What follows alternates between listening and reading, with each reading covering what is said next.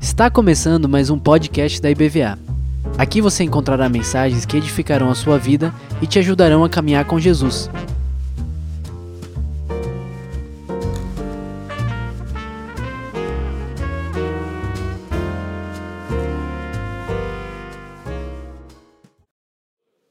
Boa noite, igreja. Boa noite. Gostei. Tudo bem? Que eu quero falar hoje para vocês um texto sobejamente conhecido. Vocês já estão conhecidos quase que de cor nesse texto. Mas vamos, vamos abordá-lo de uma outra, de um outro enfoque, de um outro jeito, né? O, o texto é João capítulo 11. Procura aí na sua Bíblia. Mateus, Marcos, Lucas e João. Abre o Novo Testamento. Mateus, Marcos, Lucas João. Não vai procurar João lá no antigo, que não está lá, né? Mateus, Marcos, Lucas, João. Tem que abrir assim, pá, já cai na página. Com o tempo é assim que fica mesmo. Eu quase sempre acerto, mas ainda está faltando quase. João 11, texto muito conhecido. Texto da ressurreição de Lázaro. Quem é que não conhece esse texto? Quem é que já não viu uma vez? Né? E antes disso, eu quero dizer, lembrar algumas coisas para os irmãos e as irmãs. Número um, tem quatro evangelhos na Bíblia. Três enxergam Jesus do mesmo jeitinho, assim, na mesma sequência, com a mesma ótica. São chamados evangelhos com a mesma ótica, ou seja, sinóticos. Mateus, Marcos e Lucas. São muito parecidos os assuntos que eles abordam, os versículos que eles escrevem, tem o seu paralelismo. João é diferente. João escreveu outro evangelho. Sabe por quê? Porque ele morreu velhinho. João morreu com quase 95, 96 anos, lá no final do primeiro século. Então deu tempo de ler tudo. Ele leu Marcos, Lucas, João, todas as cartas de Paulo, de Pedro. Depois ele escreveu dele aí, né? Inspirado pelo Espírito Santo, sabendo tudo aquilo, ficou mais profundo. Um evangelho muito profundo, um evangelho teológico, não é um evangelho sinótico. E ele é interessante que ele vai apresentando Jesus sobre várias maneiras diferentes, de acordo com os relacionamentos que Jesus vai tendo, e ele vai colocando isso no seu evangelho. Vamos dar um exemplo. No capítulo 3, ele se encontra com Nicodemos, um fariseu importante e tal. E no fim ele fala para ele: olha, Nicodemos, você não aprendeu tudo que você devia aprender, porque você tem que nascer de novo. Como nascer outra vez? Como é que eu vou entrar no ventre de minha mãe? Não. Nascer espiritualmente, tem que ser salvo. Você tem que entender o que é salvação, que é nascer no espírito. Então, ele, nesse momento, ele está se falando: olha, você precisa nascer de novo. Depois, olha, só mais um exemplo. No capítulo 4, Jesus está sentado no poço de Samaria, encontra com aquela mulher e vai e fala, e fala, e fala, os dois conversam. Como é que termina a história? Ele fala: eu, se você me conhecesse e pedisse água, eu te daria uma água da vida e você nunca mais ia ter sede. Falou, mas quem é você? Né? E, e Jesus confessa: Eu sou o Messias que você está falando. Então veja, é outra vez um encontro em que Jesus mostra uma faceta dele, mostra um jeito dele. Primeiro ele mostrou, você tem que nascer de novo. Se não for por mim, que vai te mandar o Espírito Santo, você não vai nascer nunca. Né? Para ela, esse Messias que você está falando, sou eu. Ele contou para ela. Né?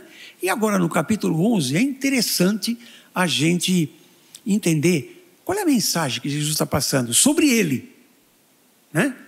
Então, estava enfermo a ressurreição de Lázaro, capítulo 11 do Evangelho de João.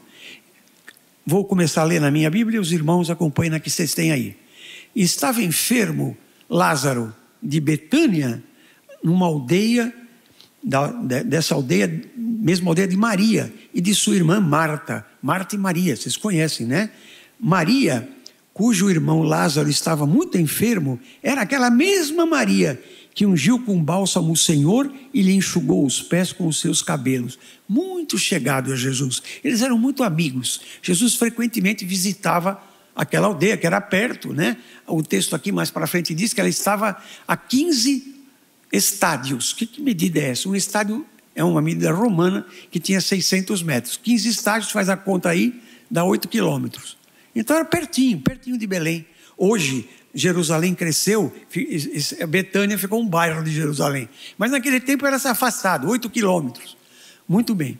Então, Jesus estava é, sempre visitando Marta, Maria e o seu irmão Lázaro. Porém, dessa vez, Lázaro ficou enfermo. Então, mandaram Lázaro dizer ao Senhor Jesus, suas irmãs pediram para que se dissesse ao Senhor Jesus que ele estava enfermo. Olha, está enfermo aquele que amas. Aquele a quem você ama, que é o Lázaro, seu amigo, ele está enfermo. E aí? Ao receber a notícia, disse Jesus: essa enfermidade não é para a morte, e sim para a glória de Deus, a fim de que o Filho de Deus seja por ela glorificado. Essa enfermidade não é para a morte, não vai acabar nisso. Nessa enfermidade, eu vou ser glorificado. O Filho de Deus vai ser glorificado. É que pode ser glorificado na morte? Jesus está falando aqui que sim, né? A fim de que o Filho de Deus seja por ela glorificado. Ora, amava Jesus a Maria e a sua irmã e a Lázaro. Outro, quando, pois, o Senhor soube que Lázaro estava doente, ainda se demorou dois dias no lugar onde ele estava. Ele estava perto. Estava perto.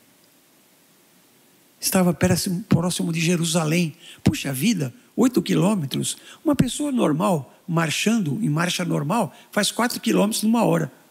Se for marchar por duas horas, ela chegava no lugar. Duas horas. Jesus passou mais dois dias ainda sem ir. O que será que ele está esperando? Né? Por quê? Por que ficar mais dois dias lá? Está pertinho, é só andar. Não, mas eu vou devagarinho, vou igual o pastor João. Tá bom, então em vez de duas horas, leva quatro, mas não dois dias. E ele não foi. Ainda se demorou dois dias no lugar onde estava. Depois disso, ele falou aos seus discípulos: Vamos outra vez então para a Judéia. Provavelmente estavam no lugar próximo. Disseram-lhe os discípulos: Senhor, mestre, ainda agora os judeus procuravam apedrejar-te e ainda queres voltar para lá? Você quer de novo lá? Quase se mataram de outra vez. Respondeu Jesus: Não são doze as horas do dia? Se alguém andar de dia, não tropeça, porque vê a luz, né? Se for de noite, pode tropeçar, porque ele vê a luz do mundo. E com quem ele estava andando? Com Jesus. Jesus é a luz. Então, olha, vocês não vai ter nada errado, vocês estão comigo, não vai acontecer nada. Mas se for andar à noite, tropeça. Isso ele dizia e depois lhe acrescentou: Nosso amigo Lázaro adormeceu. Eu vou lá para despertá-lo. E aí, o que aconteceu? Os discípulos falaram: Não é possível. Então ele não está doente, está dormindo. Vocês não entenderam, ele morreu. A, a forma que eu coloquei foi uma forma eufêmica, um jeito suave de dizer adormeceu, mas na verdade ele tinha morrido, né? Disseram depois: Senhor, se dorme, ele está salvo. Jesus, porém, falara com respeito à morte de Lázaro, mas eles supunham que tivesse falado de um repouso de sono. Então Jesus lhes disse claramente: Olhem, gente, Lázaro morreu, entendeu? Lázaro morreu. Eu falei, adormeceu, para você entender. Morreu. Lázaro morreu.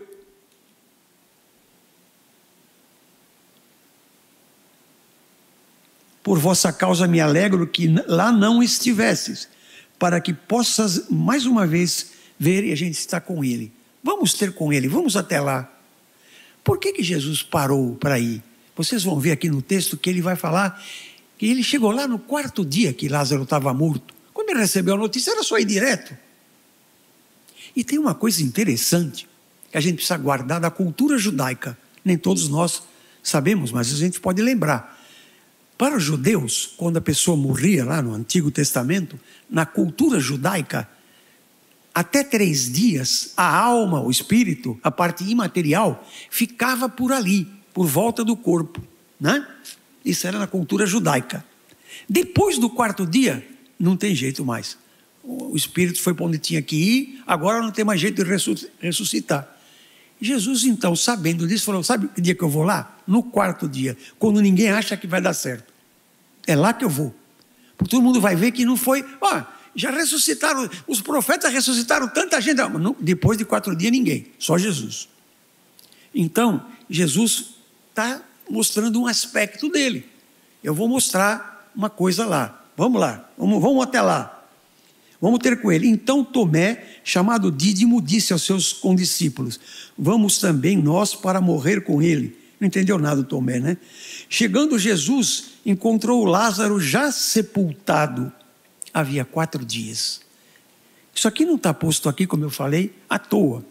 É para entender a cultura judaica. Depois do terceiro, impossível ressuscitar, porque a alma, o espírito, ó, se mandou para outro lugar. Betânia estava a cerca de 15 estádios, 8 quilômetros. Muitos dentre os judeus tinham vindo confortar Maria e Marta, consolar-se a respeito do seu irmão. Agora é um ponto importante do que vi. Crê em mim, não morrerá eternamente. Duas coisas aqui, uma pessoal que eu quero falar para vocês. Minha esposa tinha 11 aninhos, ou, por aí, ou 11 ou, ou 10, lá numa cidadezinha no interior do estado de São Paulo, quando eles foram visitar uma igreja para agradecer que tinha orado pela cirurgia cardíaca da minha sogra. Isso nos anos 60. Cirurgia cardíaca era uma aventura. Hoje é uma rotina. É, café com leite, pão com manteiga. Né? É, é um cuscuz de manhã. É tranquilo. Mas naquele tempo não era. E a minha sogra sobreviveu à cirurgia. E eles foram agradecer numa igrejinha pequenininha, uma igrejinha presbiteriana lá nos Cafundó, num lugarzinho chamado São José do Rio Pardo. E no, no púlpito, aqui em cima da, da plataforma, estava escrito esse versículo: Eu sou a ressurreição e a vida. Quem crê em mim, ainda que morra, viverá. E todo aquele que vive e crê em mim não morrerá eternamente. Esse versículo fez a minha sogra, meu sogro, meu cunhado, sua irmã, minha esposa se converter. A leitura deste versículo foi o instrumento do Espírito Santo na conversão daquela família. Amém? E aqui Jesus está dizendo o quê? Olha, eu tenho um poder que, que vem do céu e eu consigo ressuscitar, eu tenho um poder mágico, eu faço. Não. Jesus está dizendo aqui que ele tem na mão o poder da vida e o poder da morte. Só um, um ser em todo o universo tem o poder da vida e a morte. Quem será esse? é Deus.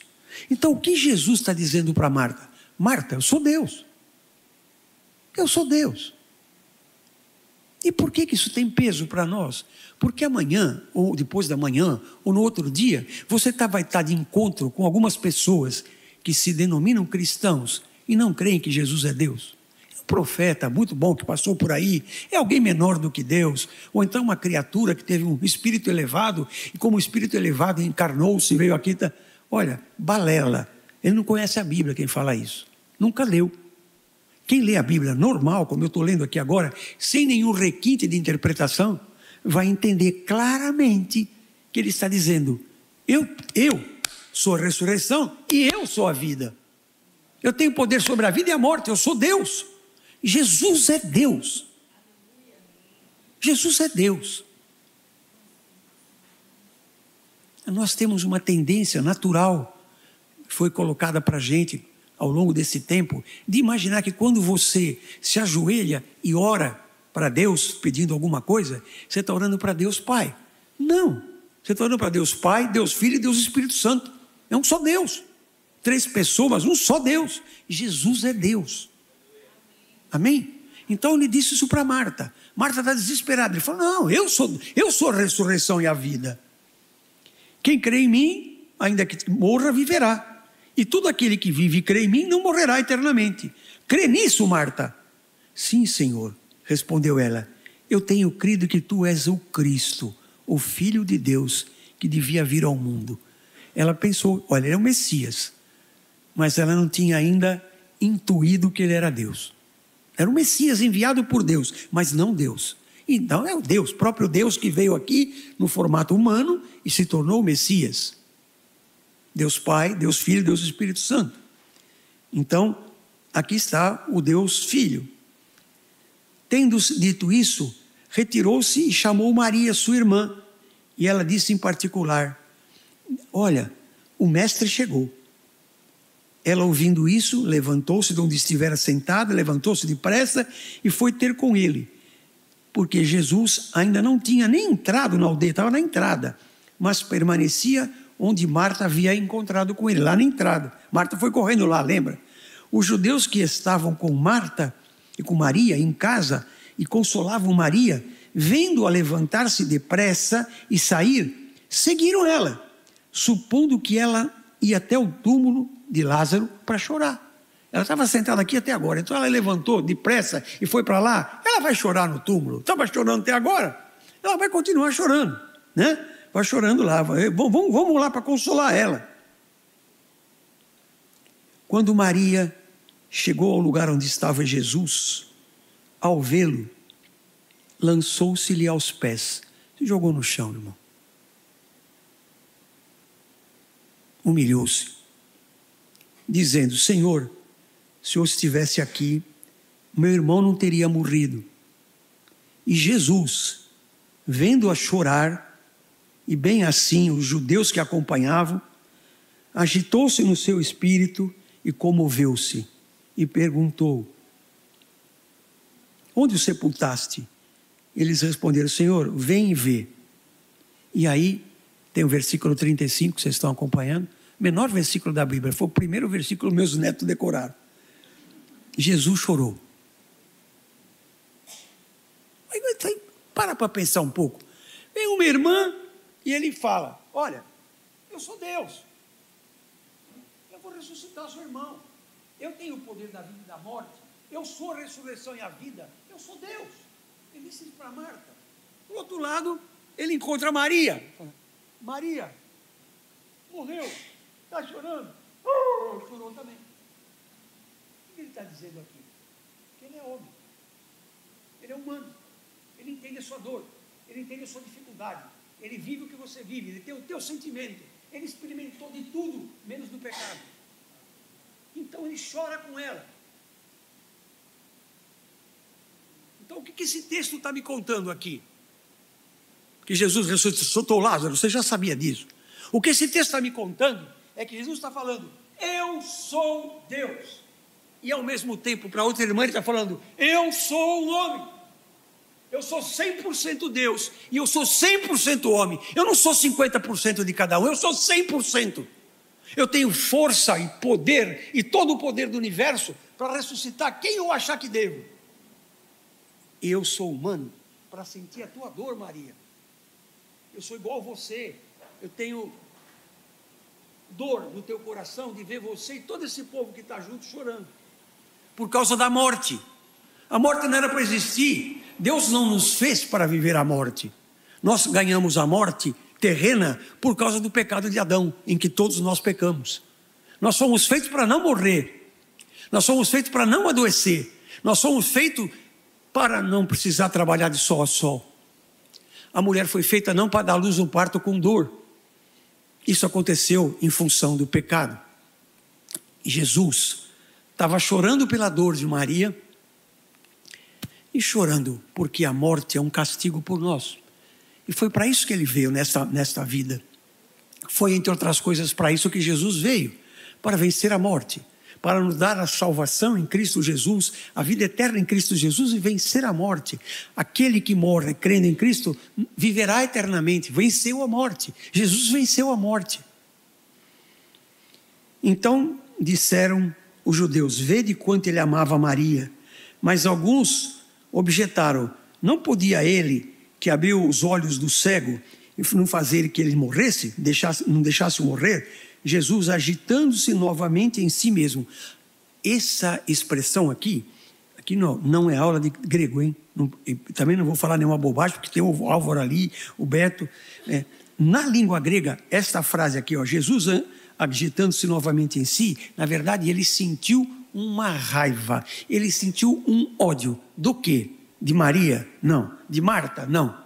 De Lázaro que morreu? Não. Da morte. Então, na língua grega, ele fala com força, ele fala com toda a força, muita força.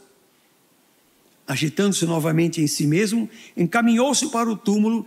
Este era uma gruta cuja entrada tinha uma porta de pedra então Jesus disse: Tira a pedra, tira a pedra daí. E removeram a pedra.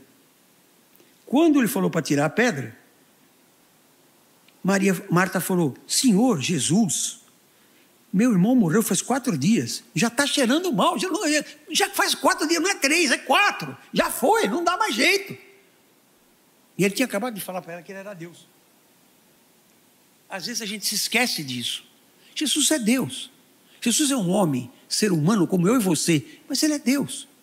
E sabe, irmão, quando ele foi aos céus, depois que ressuscitou, um dos preços que Jesus pagou, muito, além do sofrimento que ele teve naquela cruz, além de, de ser entregue ali, ser judiado, vilipendiado, machucado, cuspido naquela cruz, além disso, ele levou para sempre a natureza humana.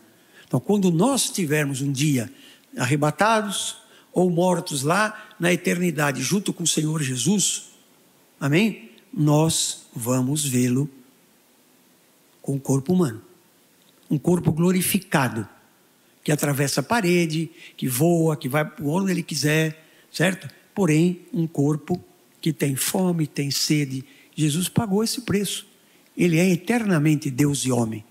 Ele não falou, agora eu vou voltar para o meu pai, eu fico só Deus, deixa a parte do homem aí. Não, ele levou junto. Ele levou junto. E ele sabia que em pouco tempo depois desse episódio, quem ia morrer era ele. E essa morte pela qual ele veio nos libertar, ele ia ter que enfrentar. Naquela cruz ali, que é o símbolo do cristianismo. Não é à toa que é o símbolo. Tira a pedra, deixa, deixa aí.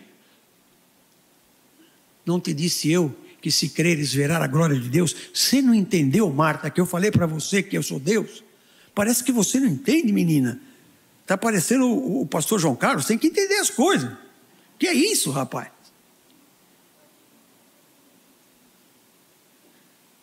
Tiraram então a pedra e Jesus, levantando os olhos para o céu, disse: Pai, graças te dou porque me ouviste.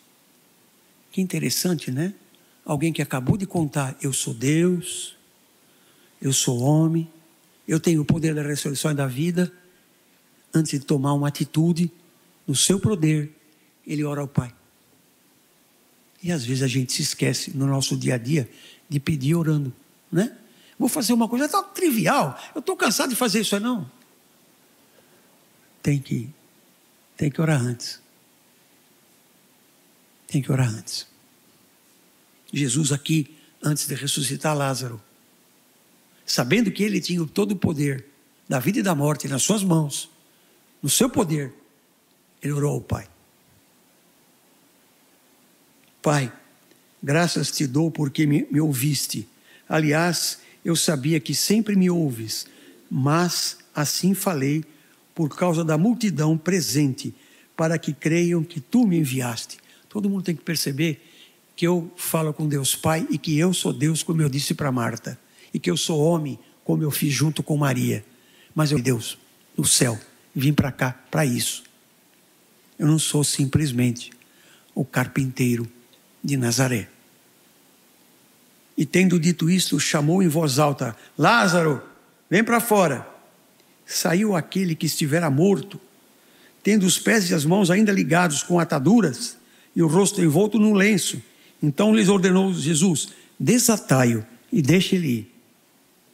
Ressuscitou no quarto dia, como ninguém achava que mais podia toda, toda a história judaica, toda a cultura judaica até então, é que depois do terceiro dia não tinha jeito de ressuscitar. Ressuscitou no quarto dia. Por isso que ele esperou. Se ele fosse no mesmo dia a pé, ele chegava lá em poucas horas. Muitos, porém, dentre os judeus, que tinham visto, que tinham vindo visitar Maria, vendo o que fizera Jesus, creram nele. Olha que coisa interessante, viu o milagre, creu no Jesus. Certo? Outros, porém, foram ter com os fariseus e lhes contaram os feitos que Jesus realizara. E esse pessoal começou a planejar a morte de Jesus. O que vai acontecer um pouco tempo depois desse episódio? Entenda isso, né? Ele mostrou: olha, eu sou Deus, eu sou um homem, eu sou um Deus que tem todo o poder, mas eu oro ao Pai, né? Para que tudo seja feito para a honra e glória do seu santo nome. Esse é o Deus que nós cremos. Deus triuno e Jesus Cristo, Deus. Amém? Amém.